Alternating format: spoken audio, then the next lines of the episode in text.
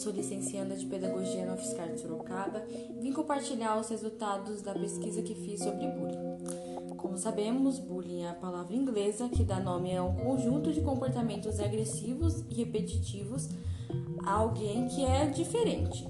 O agressor geralmente é, busca humilhar, ameaçar, agredir física e verbalmente, intimidar, maltratar, excluir alguém que é diferente dele, alguém que tem a cor diferente, cabelo diferente, às vezes está sobre peso, enfim. É bastante complexo, na verdade, quando paramos para pensar quais motivos o agressor é, busca para humilhar a sua vítima. Vários, existem vários. Esse problema não é de hoje nas escolas brasileiras, começou a ser estudado lá nos anos 70 aqui no Brasil, quando surgiu a psicologia da educação e etc. E como é um tema bastante delicado, bastante frequente, principalmente no ambiente escolar, que traz consequências assim a longo prazo além da educação infantil, especialistas e pesquisadores indicam que é importante trabalhar uma prevenção do bullying antes de trabalhar o combate. Então, primeiro de tudo, pais e professores, porque tem que ter essa parceria da família com a escola para trabalhar juntos esse tema.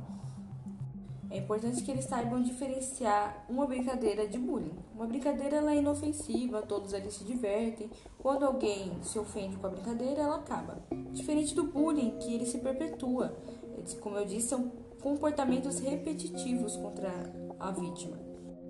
Então, se os pais, primeiramente em casa, trabalhar esse diálogo aberto com as crianças, perguntar para as crianças: ah, como é que foi seu dia na escola, o que te deixou triste, o que te deixou feliz, isso ajuda bastante, porque quando uma criança sofre bullying, a gente percebe os sinais: sinais de isolamento, sinais de tristeza, é, o desempenho escolar dela cai. E a família do agressor também. Porque muitas vezes eles dizem que isso é mimimi a vítima, é frescura, ser humilhado por colegas de escola vai te deixar mais forte. Não, isso é bobagem. O bullying é grave, ele tem consequências muito graves, ele pode levar até ao suicídio nos piores casos.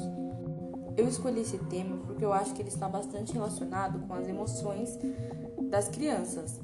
Quando a criança começa a ir para a escola e ela começa a ter relações sociais lá, ela começa a lidar com emoções como raiva, tristeza, é, frustração, inseguranças.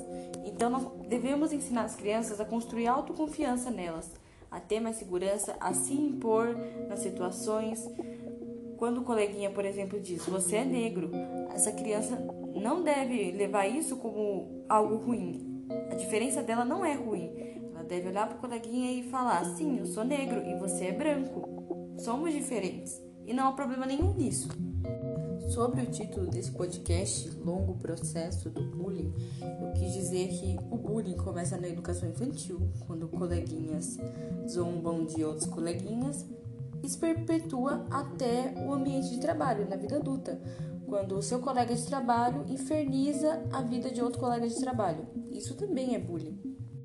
E também no ambiente de trabalho podemos ver adultos com consequências de terem sofrido bullying no passado e isso ser resolvido e estar se manifestando agora.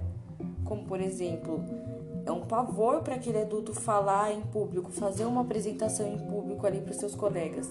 Porque às vezes, quando ele era criança, fez uma apresentação na escola e um coleguinha ali zombou dele, riu dele, a classe riu dele. Então, é importante que nós trabalhemos isso agora também com especialistas, com terapia, com psicólogos. Agradeço a você que tem ouvido até aqui. No próximo episódio vamos falar um pouco sobre o cyberbullying. Será que o cyberbullying aumentou durante a pandemia, onde crianças e adolescentes passaram a ficar 24 horas na internet? Bye!